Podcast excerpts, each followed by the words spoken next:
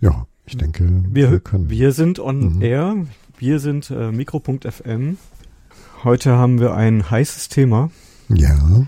Ein brandheißes Thema über das wir schon lange diskutiert haben und wo wir zum Schluss sogar hitzig geworden sind. Deswegen passt das zu dem Thema Brandheiß, ja. In der Vorbesprechung. Äh, in einer der Vorbesprechungen. Die anderen Vorbesprechungen fand ich eigentlich sehr, ja, ja, zwar ne? engagiert, aber sehr sachlich. Gut, aber das, ähm, das haben die Leute hier, die uns zuhören, nicht miterlebt, aber gut, kommen wir zum, zum Punkt. Ähm, ich habe den Ton aufgezeichnet von einer Kundgebung am 10. November hat die stattgefunden.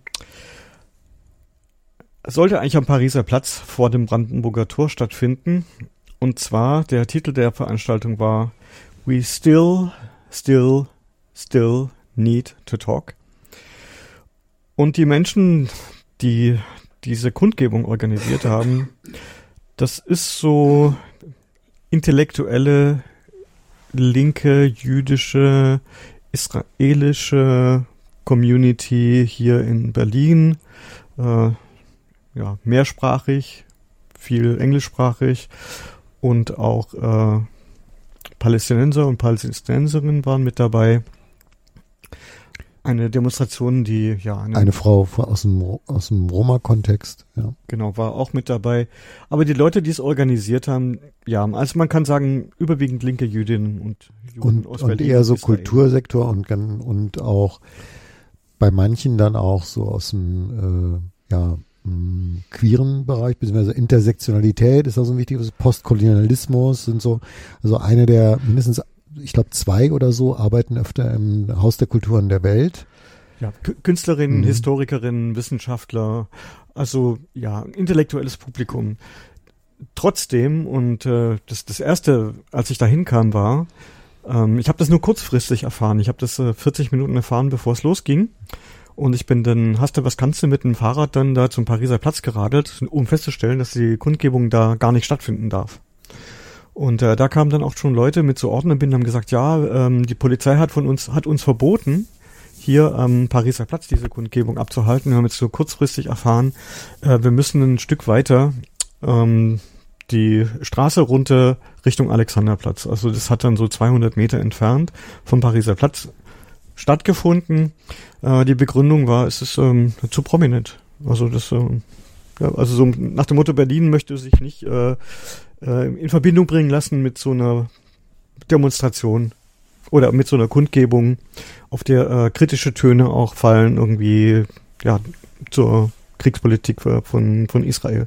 Es war ja nicht, also und es wurde auch am Anfang der der Kundgebung wurde auch äh, in Deutsch und Englisch vorgelesen die die Demonstrationsauflagen. Also es sollten keine Puppen verbrannt werden, äh, man solle sich, solle nicht zu Gewalt. Wir können das, wir haben ja den aufrufen. Ton, genau, wir, wir, können das, sondern genau, den können, Demo, die Demo-Auflagen, ja. fangen wir damit mal Perfekt. an und dann die weiteren Umstände, ne? Abspielen bitte. Ähm, die Demo-Auflagen auf Deutsch. Moment, ich hoffe, ich habe jetzt den richtigen Kanal.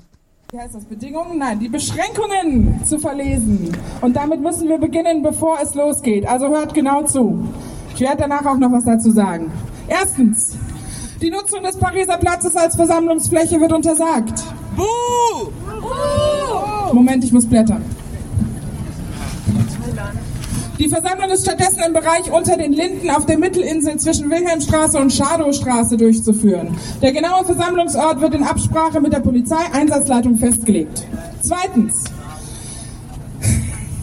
Es ist untersagt, während der Dauer der Versammlung Gegenstände, insbesondere Fahnen, Puppen und ähnliche Gegenstände, im öffentlichen Verkehrsraum zu verbrennen.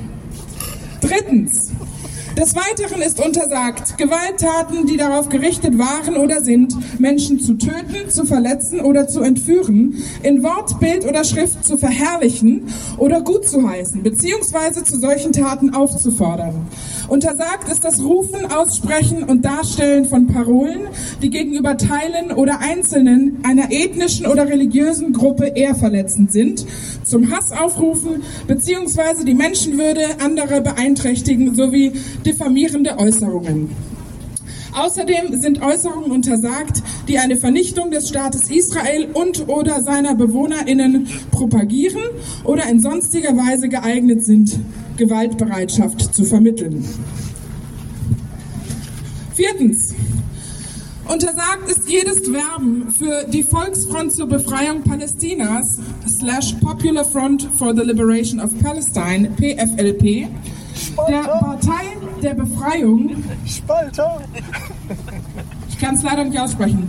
Hizb ut Tahrir, in Klammern HUT, des Solidaritätsnetzwerk palästinensischer Gefangener Palestinian Solidarity Network Samidun sowie für die Bewegung des islamischen Widerstandes Harakat al-Makawama al-Islamiyah, Hamas und diesen Gruppierungen nahestehenden Organisationen.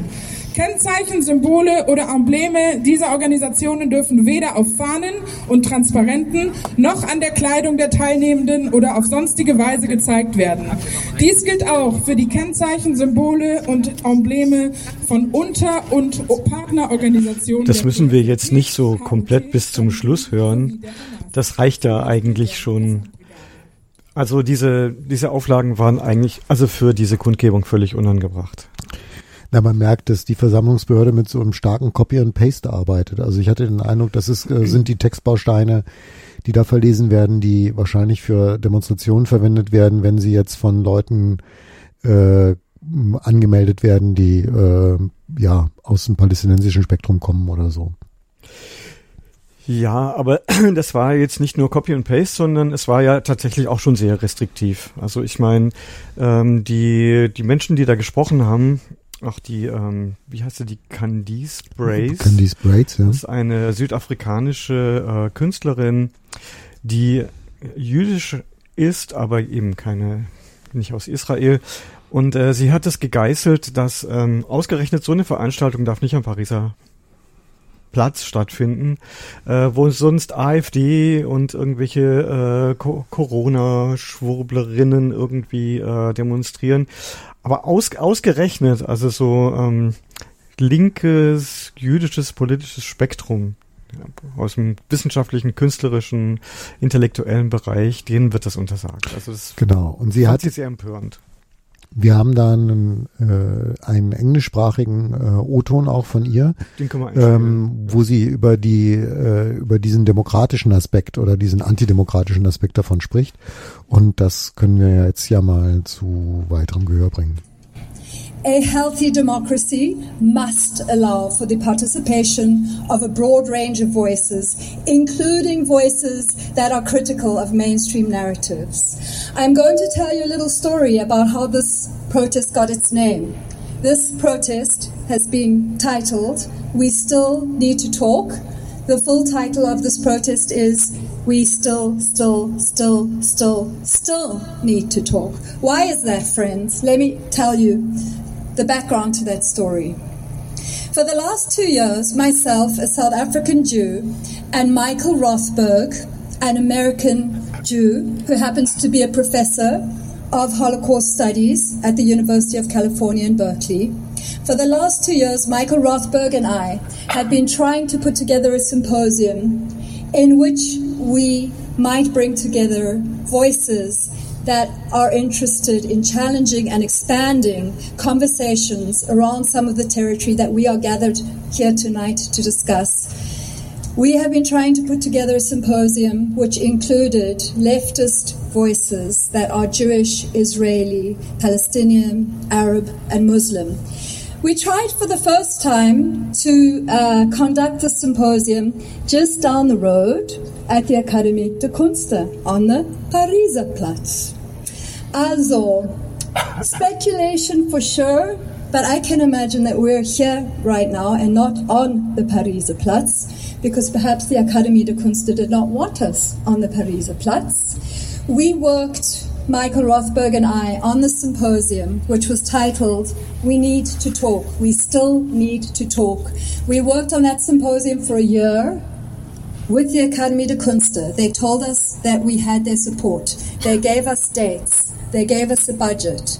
They ensured that this symposium would go ahead. We worked on it for a year.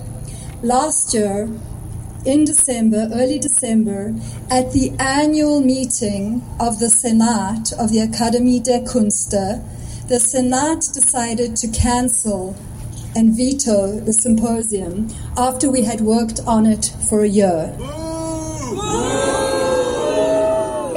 We were told that our views and the things that we wanted to discuss were too sensitive. We were told that it was not the right time. This was at a moment when, when conditions were relatively peaceful and quiet in Israel and Palestine, it's necessary to point out. Michael and I felt that we had hit a wall and we accepted that the symposium could not take place. A couple of months later, we were approached by the Bundeszentrale für politische Bildung. That is the agency in the German government that is responsible for the political education of the citizens of this country. The Bundeszentrale für politische Bildung came to Michael and I and they said, This symposium has to happen. This is an important symposium. We cannot let the symposium fall through. Michael and I were grateful for the support of the BPP. We spent this whole year, 2023, starting again, building up the council symposium again, putting together the 40 speakers who are going to speak at the symposium again. Then 7th of October came along and I called Michael and I said to him, on the 7th of October, Michael, they're going to cancel us again. Michael said, aren't we being paranoid? I said, Michael, they're going to cancel us again. On the 9th of October, Monday, the 9th of October, we got a call from the Bundeszentrale für politische Bildung to tell us that they were considering cancelling our symposium because it was too sensitive, because it was not the right time. They kept us waiting until the 17th of October to confirm that they were cancelling that symposium. Sensitivity is killing us. On the 24th of October, on the 24th of October, the Bundeszentrale für politische Bildung sent out an email to all of the people who were registered to come to the symposium, which was supposed to happen in early December 2023.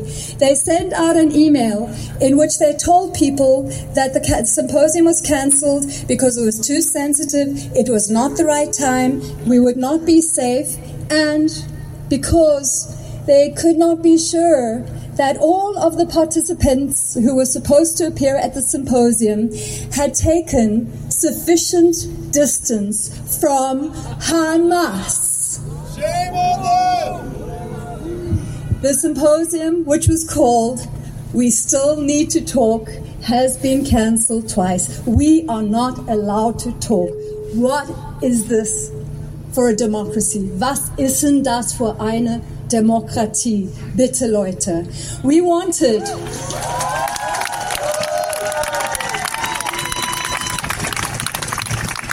Why did we want to have this protest on the Pariser Platz? Tonight is the annual meeting of the Académie de Künste, one year since the symposium was first cancelled. By sheer coincidence, call it an act of beauty, the guest speaker at the symposium in the Académie de Künste is Herr Thomas Kruger, the president of the Bundeszentrale für politische Bildung all of the people who have cancelled the symposium are sitting in the Académie de Künste on the Pariser Platz, but we are not allowed to talk on the Pariser Platz. Ja, soweit diese, es hat ziemlich am Anfang der, der Kundgebung stattgefunden. Und das ist schon, ich finde, das ist ein Stück aus dem Irrenhaus. Also wenn äh, jüdische linke Intellektuelle eine, eine, eine Kundgebung machen, solche Restriktionen und dann dieser dieser Hintergrund, äh, dass dass gesagt wird, ähm, wir können dieses Symposium nicht abhalten, weil das Thema zu sensibel ist. Und jetzt kann man interpretieren, wo liegt da diese, warum ist das so sensibel? Und warum wird das, werden da so Sachen vorgeschützt, wir können das ja gar nicht schützen, wenn ihr das abhaltet. Es ist, äh, sie bekla es wurden auch immer wieder beklagt, ich, das haben wir sicherlich auch noch im O-Ton drin, dass solche, solche Stimmen aus dem jüdischen Spektrum, aus dem linken israelischen Spektrum hier in Deutschland nicht gerne gehört werden, die die Haltung kritisieren, dass Israel quasi für alle Jüdinnen und Juden der Welt spricht und quasi so eine Art Alleinvertretungsanspruch hat und dass solche solche Bestrebungen so einen ja so einen humanistischen Ausgleich zu schaffen, so eine so eine Verständigung für für Frieden, dass das schon in diesen, ich weiß nicht, in den Verdacht gerät, irgendwie antisemitisch zu sein? Es naja, ich glaube, der, der, der Hintergrund ist, und ich meine, wenn, wenn die von den Rednerinnen und Rednern, von denen wir hier auch hören werden, da sind ein paar Leute auch aus dem Umfeld, ähm, also ich glaube, ich bin mir nicht mehr ganz sicher, ob zum Beispiel gerade auch Candice Bryce, die hat zum Beispiel mit, äh, oh Gott, wie heißt der Anselm, jetzt fällt gerade mir gerade der Name nicht ein, der, der war auch Berater bei der letzten Dokumenta. Ähm, es gibt da Überschneidungen, also es gibt, gibt von den Leuten, die hier gesprochen haben, gibt es auch ein paar Leute, die in diesem Bereich auch BDS sind, was ja nach Bundestagsbeschluss und so weiter. Also das ist sowieso an dem Punkt ein heikles Thema mit diesem auch ja äh, mit diesem ja sehr fragwürdigen, wenigstens mal sagen wir mal, also sehr fragwürdigen Beschluss des Bundestages äh, BDS äh, generell zu äh, ja, weiß ich nicht, zu kriminalisieren. Das ist ja so eine, das ist ja so eine, eine Strategie. Und das letztes Jahr eben, ähm, 2022, als es die Dokumenta gab, die Dokumenta kurz vorm Abbruch war. Das war ja ein ziemlicher Skandal, den wegen es da gegeben wegen hat, der wegen dieser wegen indonesischen dieser, Gruppe und diesem großen Gemälde. Die, und und dem um, und der Tatsache, wer dort gezeigt worden ist, welche Netzwerke sich dort aufgetan haben und dass offenbar die Leute, also bei so das die, die Moment ganz kurz. Es gibt im kulturellen Bereich kaum etwas was so eingehegt ist und so hochstaatlich angebunden ist bis ins Bundespräsidialamt. Das sind das sind die über Jahre hinweg stabilisierte Termine zum Beispiel für den Bundespräsidenten dahin zu gehen zu der Eröffnung der Dokumente und so weiter. Das ist eine der hoch angehängtesten Kulturevents die es überhaupt gibt. Wahrscheinlich noch höher als Bayreuth so ungefähr. So Moment. Und in dem Fall haben und, und gleichzeitig ist das Ganze, da gibt's dann eine Vorkuratierung, dann spielt die Stadt eine Rolle. Ganz kurz, wir haben, will, sehr, wir haben sehr viel O-Ton. Wir haben sehr viel O-Ton. Ich will dir nur wir versuchen bitte zu erklären. Ja, das tun wir gerade. Ich will nur versuchen zu erklären, es gibt innerhalb dieser Institutionen dieses Problem, äh, dass sie dass sie die Netzwerke, die dort aktiv sind, nicht mehr haben überblicken können. Und das haben sie irgendwie mitgeschnitten bei der Documenta, dass man nämlich, dass ein, dass verschiedene Ebenen von Kuratorinnen und Kuratoren, die also die Stadt Kassel, äh, Bundeskulturstiftung, äh, aber auch die Kuratorien innerhalb der Documenta, dass die dann diese Ruan Grupa Leute eingeladen haben und die haben nun Aber plötzlich Netzwerke aktiv gemacht. Ganz kurz, reden. nee, Moment, aber das ist der Hintergrund. Ich glaube, dass das der Hintergrund ist, warum die Leute hier, die dieses We Still Need to Talk, warum die so ausgebremst worden sind von der Akademie der Künste und auch, die ebenfalls eine Menge Bundesmittel bekommt und auch von der Bundeszentrale für politische Bildung, die zurzeit zum Beispiel auch auf den Kürzungslisten steht der Bundesregierung und die jetzt, wenn die Bundeszentrale für politische Bildung jetzt einen Skandal lostritt, dann sind sie freigegeben dafür, dass ihnen massiv Gelder gekürzt werden. Das sind so die politischen Hintergründe, warum Leute sich jetzt plötzlich zurückhalten. Das ist das Klima, in dem zurzeit Kulturpolitik stattfindet. Sie haben die Leute, die da gesprochen haben, aus dieser Szene haben gesagt, irgendwie, den Begriff, den sie benutzt haben, war der Weaponized Term of Antisemitism. Das, das, wenn man etwas verhindern will, dann muss man nur insinuieren, das und das sei antisemitisch. Und dieser, dieser Hammer, dieser Hammer trifft selbst linke jüdische Israelinnen. Dieser Hammer trifft, trifft selbst sie. Also sie werden im Kampf gegen Antisemitismus werden jüdische Stimmen gesilenced, werden ausgeblendet, sie werden zum Verstummen gebracht ihre Mittel werden gekürzt, die Möglichkeit, irgendwie sich im öffentlichen Raum zu äußern, wird gekürzt. Das ist ein, ja, also die, die historische Schuld, die da in, in Deutschland abgearbeitet wird, die treibt ganz absurde, aus meiner Sicht völlig absurde Blüten. Und es gibt wirklich eine ganz, ganz, ganz, ganz starke Gruppierung, die eigentlich sehr, sehr, sehr rechts ist, die äh, historisch gesehen mal sehr, sehr ähm, antisemitisch war und sich heute als überaus philosemitisch geriert. Und ich möchte es mal spöttisch sagen. Ich weiß nicht, ob man mich versteht, wenn ich das sage, aber in Abwandlung eines anderen Satzes, eines, eines jüdischen Holocaust-Überlebens, der gesagt hat, die Deutschen, äh, die Deutschen werden den Juden Auschwitz nie verzeihen, bin ich geneigt zu sagen, die Deutschen werden den Palästinensern ihren Antisemitismus nie verzeihen. Es findet eine, eine Verlagerung von Schuld statt.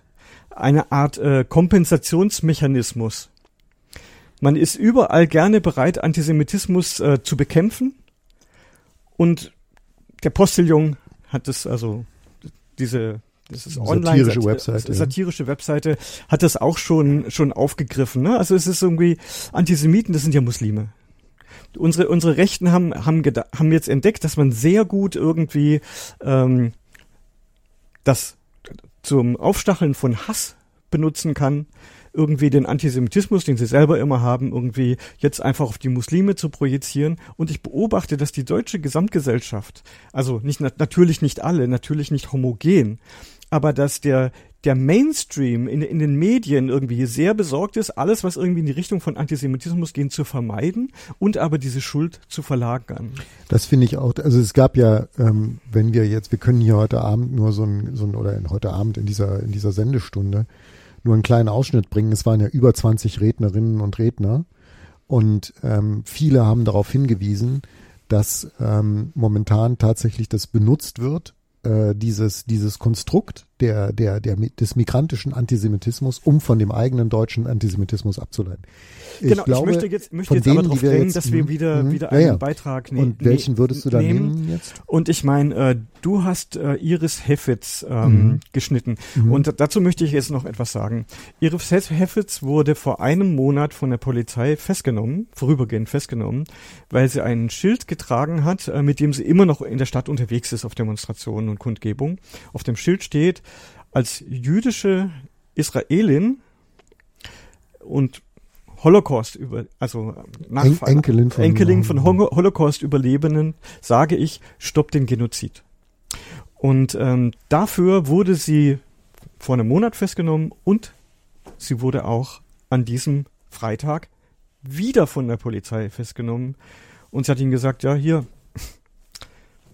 ihr kennt doch dieses Schild. Ihr wisst doch, dass ich seit einem Monat mit diesem Schild unterwegs bin. Und das ist natürlich Frage, wie wird es denn äh, gerichtlich äh, geklärt?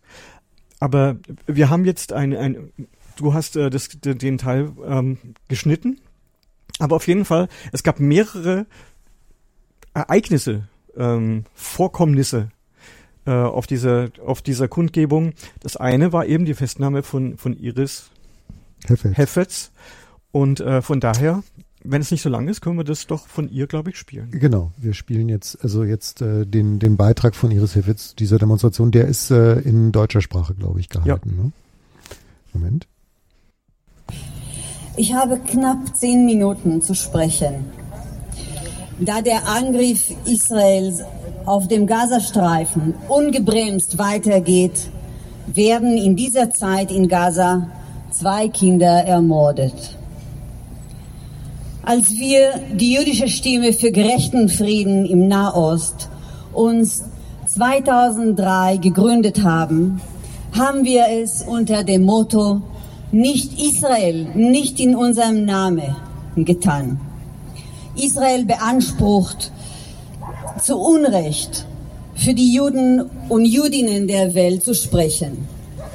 Heute, genau 20 Jahren danach, stehe ich hier wir haben uns am 9. November 2003 als Lehre aus dem Pogromnacht 1938 gegründet. Als Kinder und Enkelkinder Holocaust-Überlebender aus Europa. Als Juden und Judinnen, die zum Glück aus der arabischen und muslimischen Ländern stammen, in denen der christliche deutsche Antisemitismus, vernichtende Antisemitismus, nicht präsent war. Heute stehe ich hier und sage, Deutschland, nicht in unserem Namen.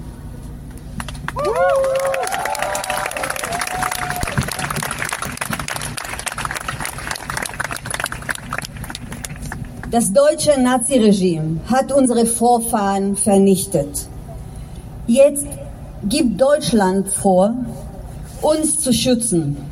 Während der Nazizeit haben die Deutschen uns als die Verkörperung des Bösen stilisiert. Heute werden Juden und Jüdinnen als das Gute stilisiert und gegen andere Migrantinnen instrumentalisiert. Deutschland nicht in unserem Namen.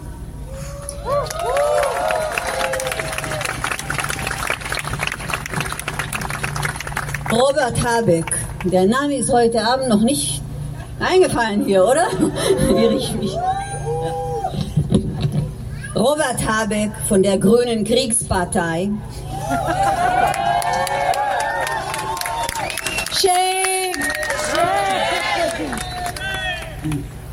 Spaltet zwischen Minderheiten. Es gibt die bedrohten Juden und die bedrohliche Muslime sozusagen. Und er droht den, Muslim, den Muslimen, wenn sie nicht Verantwortung für die deutsche Geschichte übernehmen. Steinmeier seinerseits verhält sich im Grunde antisemitisch, wenn er als Schauplatz für seine Solidari Solidarisierung mit Israel eine Synagoge wählt. Denn so setzt er auch Juden und Israel gleich. Wenn deutsche Politiker uns wirklich schützen wollen, dann müssen sie zulassen, dass es nicht den Juden oder die Jüdin gibt. Und nicht eine bestimmte Gruppe sollte den Schutz des Staates genießen, sondern jede einzelne Person in diesem Land.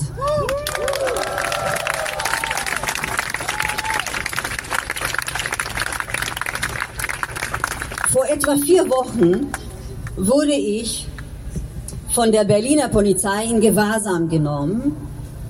Ja. Shame on them! Shame on them! Shame on them! Und das passierte, weil ich meine Rechte auf Meinungsäußerung nach dem deutschen Grundgesetz verwirklichen wollte. Die Behörden bekämpfen Juden und Jüdinnen, die nicht ins deutsche Bild passen. Wir sind Migrantinnen und solidarisieren uns mit unseren palästinensischen und muslimischen Brüdern und Schwestern.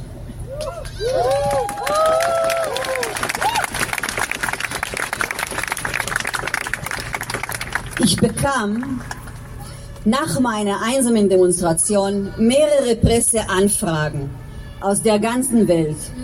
Ich sprach mit dem holländischen Radio, mit einem norwegischen Tagesblatt, mit dem Washington Post und sogar ein koreanischer Radiosender.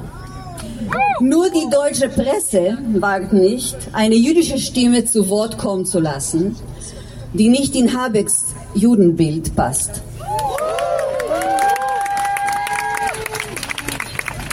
Es hat der Deutsche, Deutschlandrundfunk 5000 ermordete palästinensischen Kinder gedauert, bis ein Redakteur uns zu einer Gesprächsrunde einlud.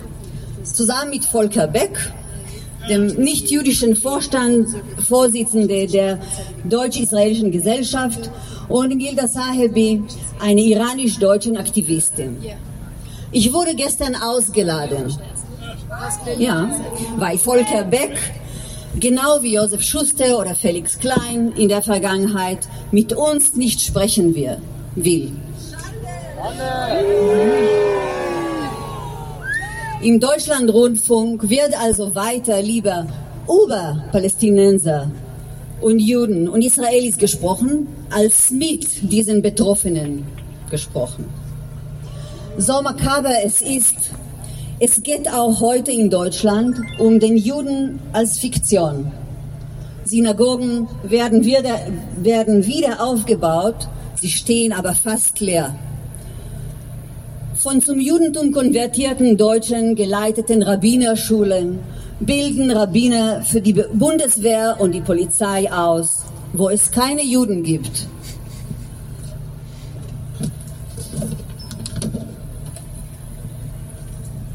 Es gibt hier aber reale Judinnen und Juden. Hier, wir sind hier.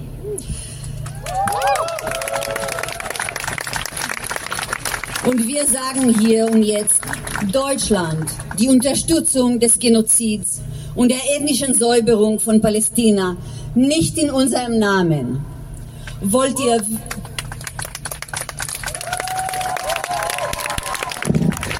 Wollt ihr wirklich jüdisches Leben schützen? Das zionistische Projekt einer sicheren Heimstatt für die Juden ist gescheitert. Die Wahrscheinlichkeit, als Jude, Jude oder Jüdin zu sterben, ist seit Jahrzehnten in Israel am höchsten. Wenn Sie also jüdisches Leben schützen wollen, geben Sie alle jüdische Israelis, die das wollen, deutsche Pässe.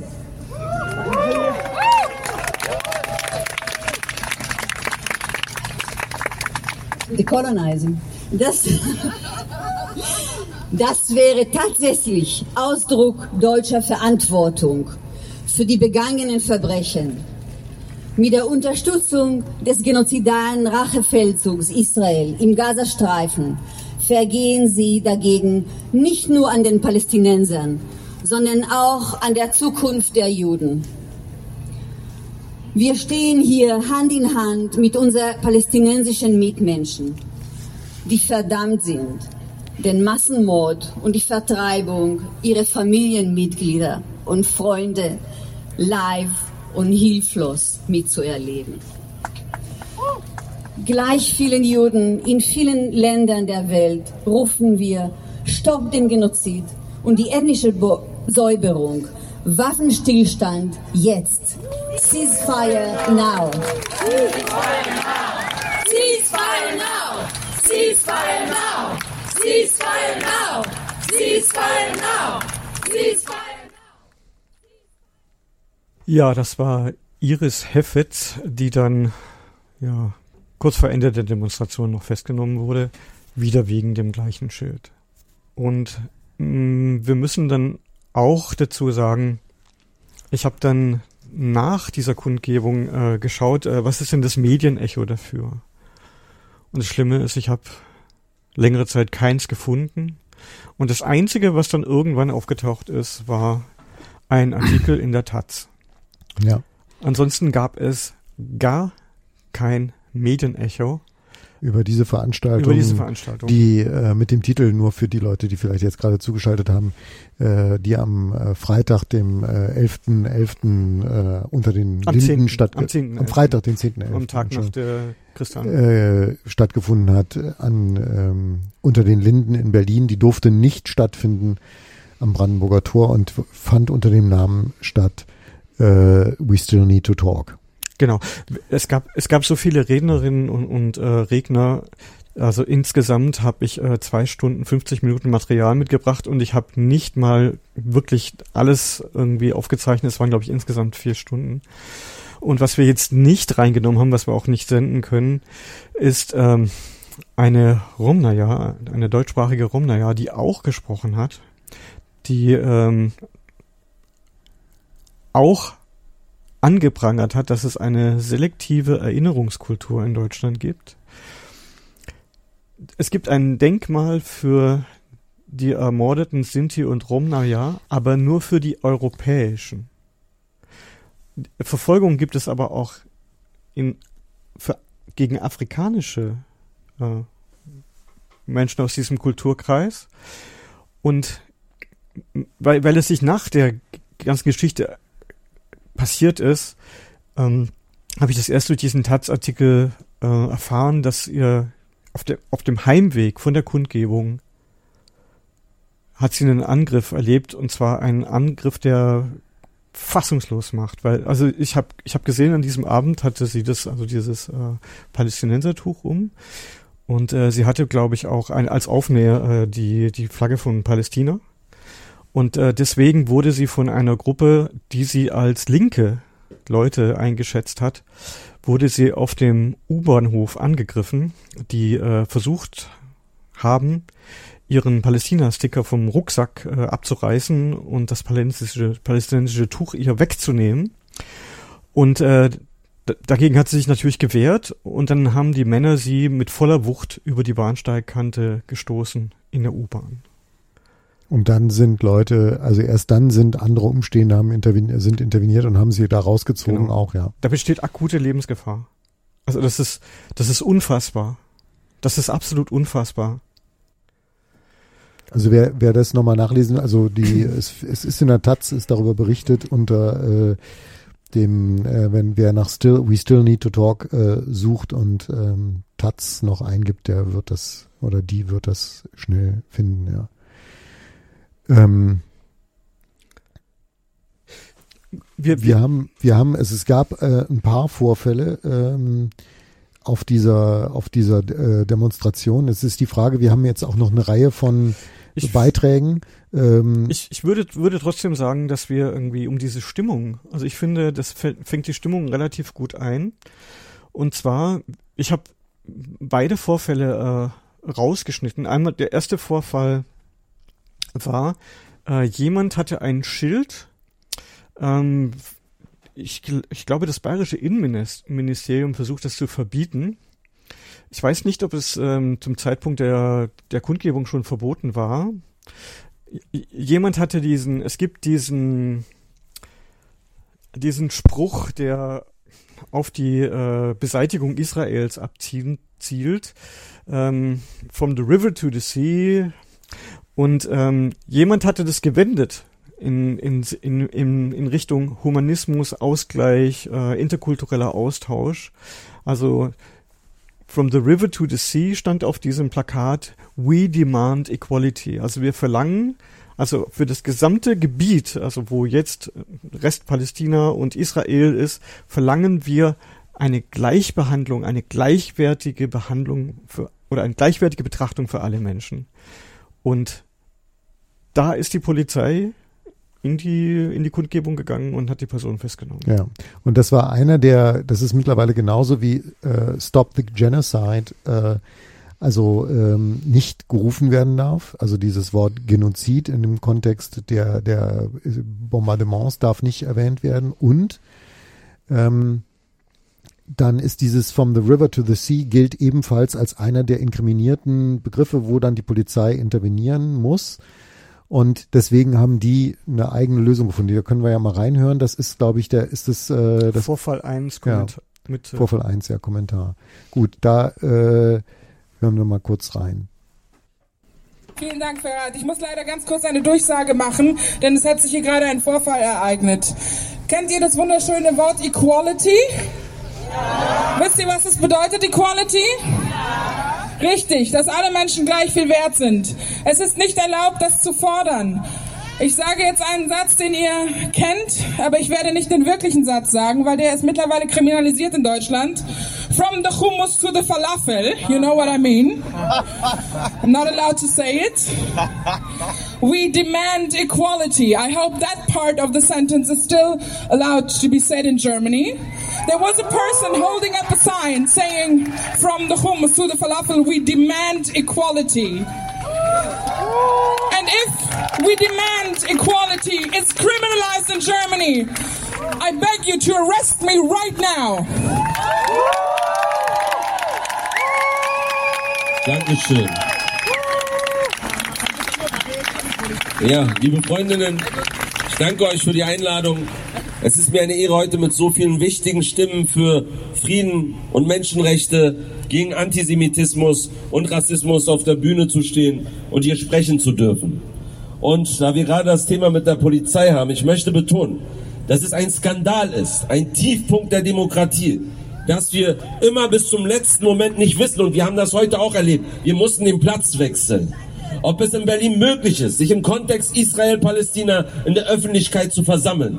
Ob das Grundrecht für Versammlungsfreiheit für Palästinenserinnen, Israelis, Musliminnen, Jüdinnen, die sich kritisch zur Politik der rechten Regierung Israels und für Menschenrechte äußern, erlaubt wird. Deutschland Euer Kampf gegen Antisemitismus ist auf Sand gebaut. Wenn ihr gleichzeitig Jüdinnen verbietet, sich zu versammeln. Wenn ihr jüdische Proteste wie im letzten Jahr zur Nachbar auf dem Oranienplatz gewaltsam durch die Polizei auflöst.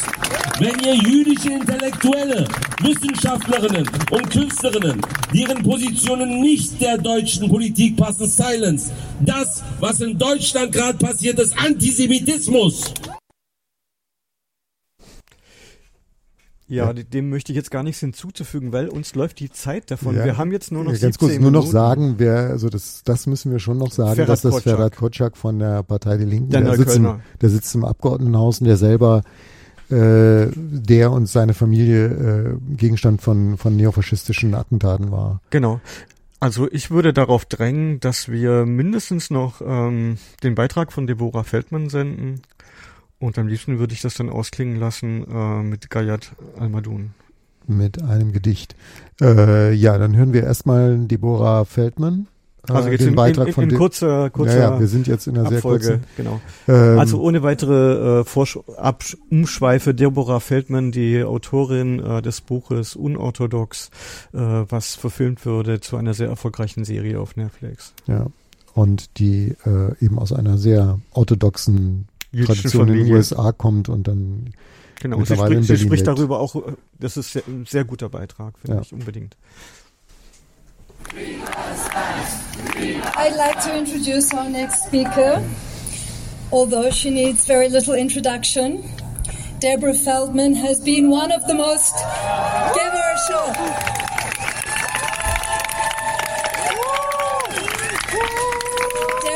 Feldman has been one of the most radiant and sane and humane voices that we have had the privilege of hearing in the German sphere in the last weeks of pain and horror and insanity.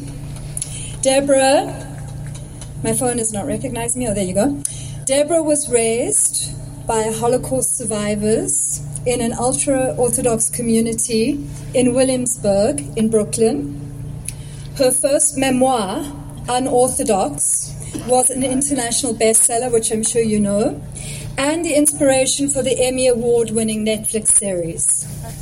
Deborah's latest work deals with the vulnerability of post war Jewish identity, specifically within the German fetishization of that identity. Welcome, Deborah.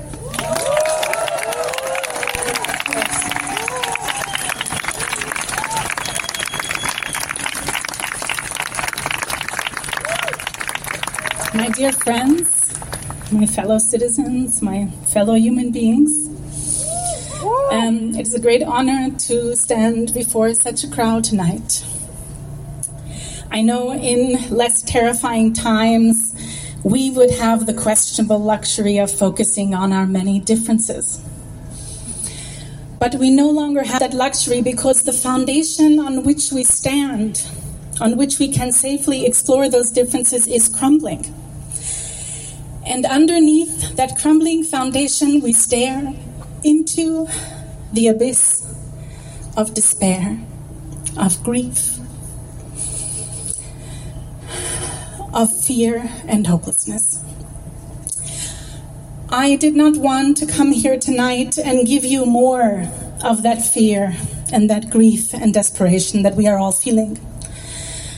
I came here tonight to tell you why I believe in that which we stand for. How I came to this position today.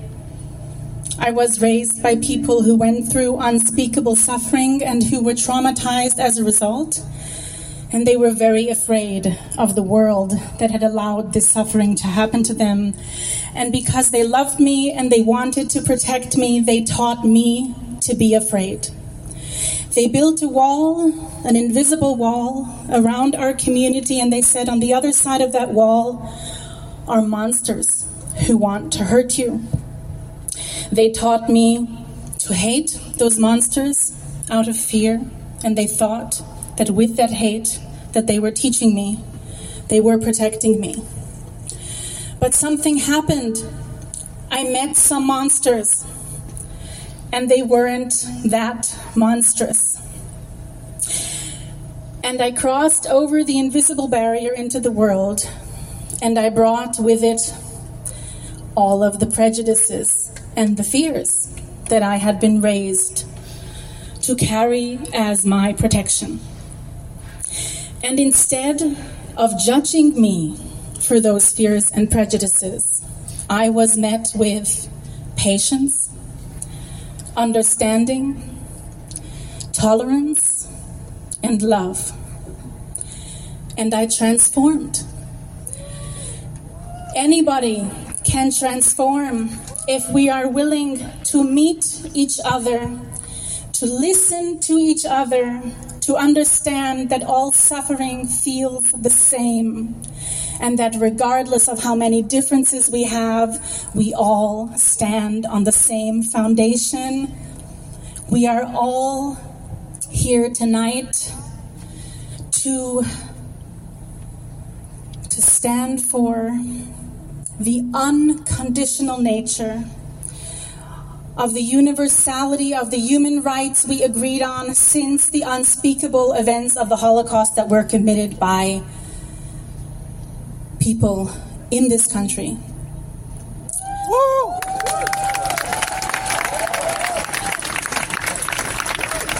I want to only say that I moved here. I came to this country. I applied for German citizenship. I am a German citizen. I am here because of you. I am here because I have met people in this country who, like me, feel a strong sense of responsibility in relationship to the burden of history. And even though politicians tell them that what you must do is be silent, their internal moral compass is louder.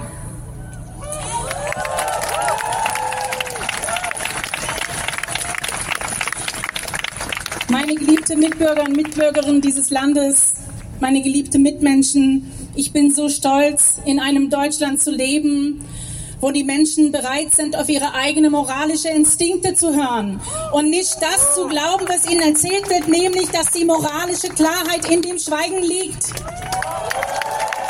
Vielen herzlichen Dank.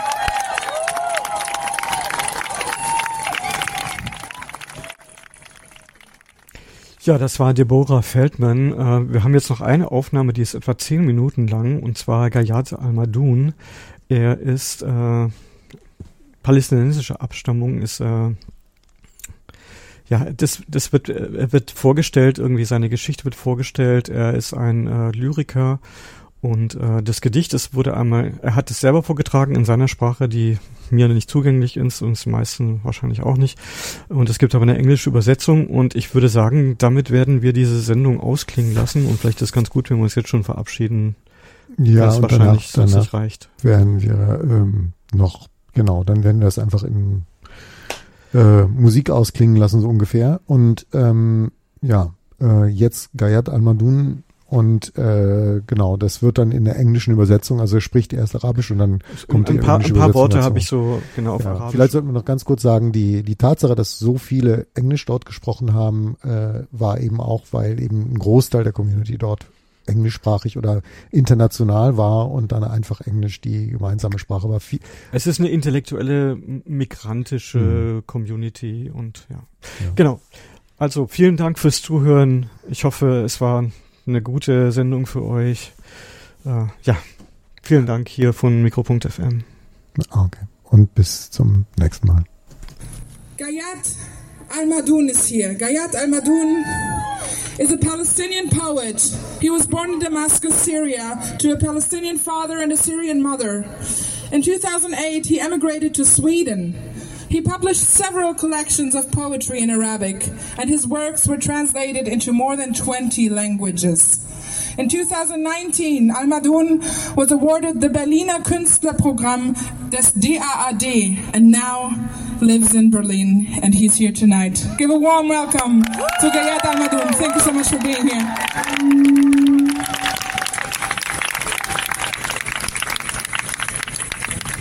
Good evening. My name is Ghayat Madoun. I born in Damascus in Yarmouk refugee camp.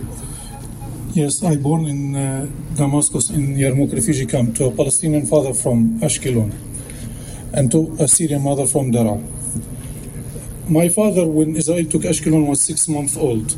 He ended in a, a refugee camp uh, in Gaza called Khan Yunis. My grandfather, he couldn't take it. He died. He was 33. My grandmother took care of the children. My uncle was two years old. My father was six months old. In 1967, Israel took Gaza and West Bank from Palestine, Golan High from Syria, Sinai from Egypt, and a small part from Jordan, and grow up from 20,000 square kilometer to 200,000 kilometer. They arrested my father. He was 18. They took him through Sinai Desert and then to Suez Canal and throw him in Egypt. He ended in Syria where he met my mother. I don't want to give credit to the to the occupation, but I'm born because of that. He, there's no way that he will go to Syria. They left my grandmother alone. He never ha- see her again. I tried to get the Swedish passport before she died. She died in 2012 in Gaza. We never met her. I want Israel to say sorry for my grandmother who stayed all her life alone in Gaza. Two weeks ago, I was looking to the report for the death, and I find that I lost 44 cousins seven women, seven men, and 30 children. 15 of them are babies. I couldn't speak with my father. Soon, in two days, they will come the new report.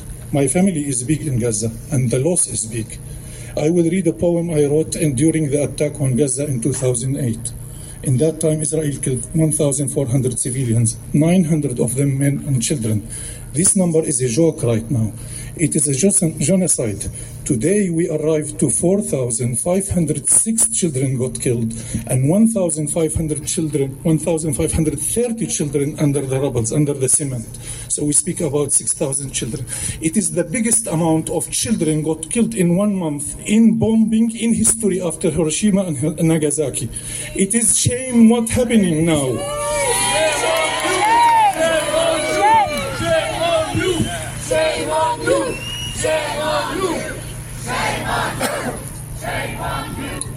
I would like to thank Candice because she would read the English translation. In this uh, poem from 2008, I want to say that 15 years, nothing have been changed. نحن نحن المتناثرين الشظايا الممطرين لحما We who are strewn about in fragments, whose flesh flies through the air like raindrops, offer our profound apologies to everyone in this civilized world men, women, and children because we have unintentionally appeared in their peaceful homes without asking permission. We apologize for stamping our severed body parts into their snow white memory because we have violated the image of the normal, whole human being in their eyes. Because we have had the impertinence to leap suddenly onto news bulletins and the pages of the internet and the press.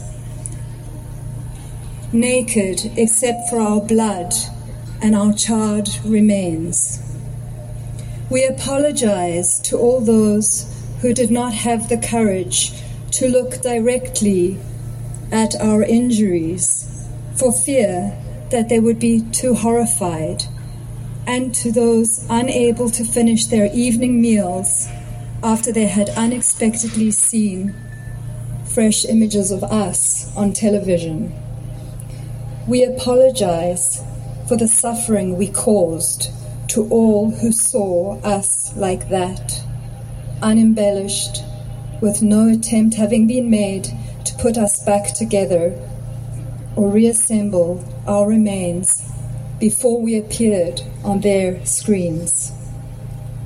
We also apologize to the Israeli soldiers who took the trouble to press the buttons in their aircraft and tanks to blow us to pieces.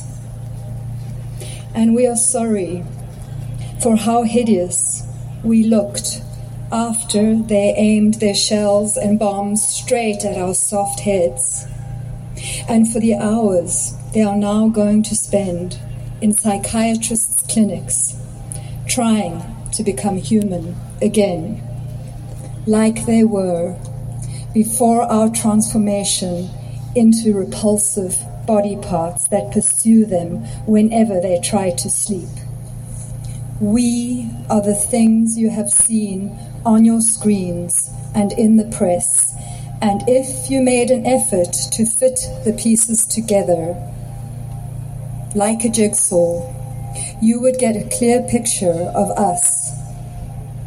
So clear that you would be unable to do a thing.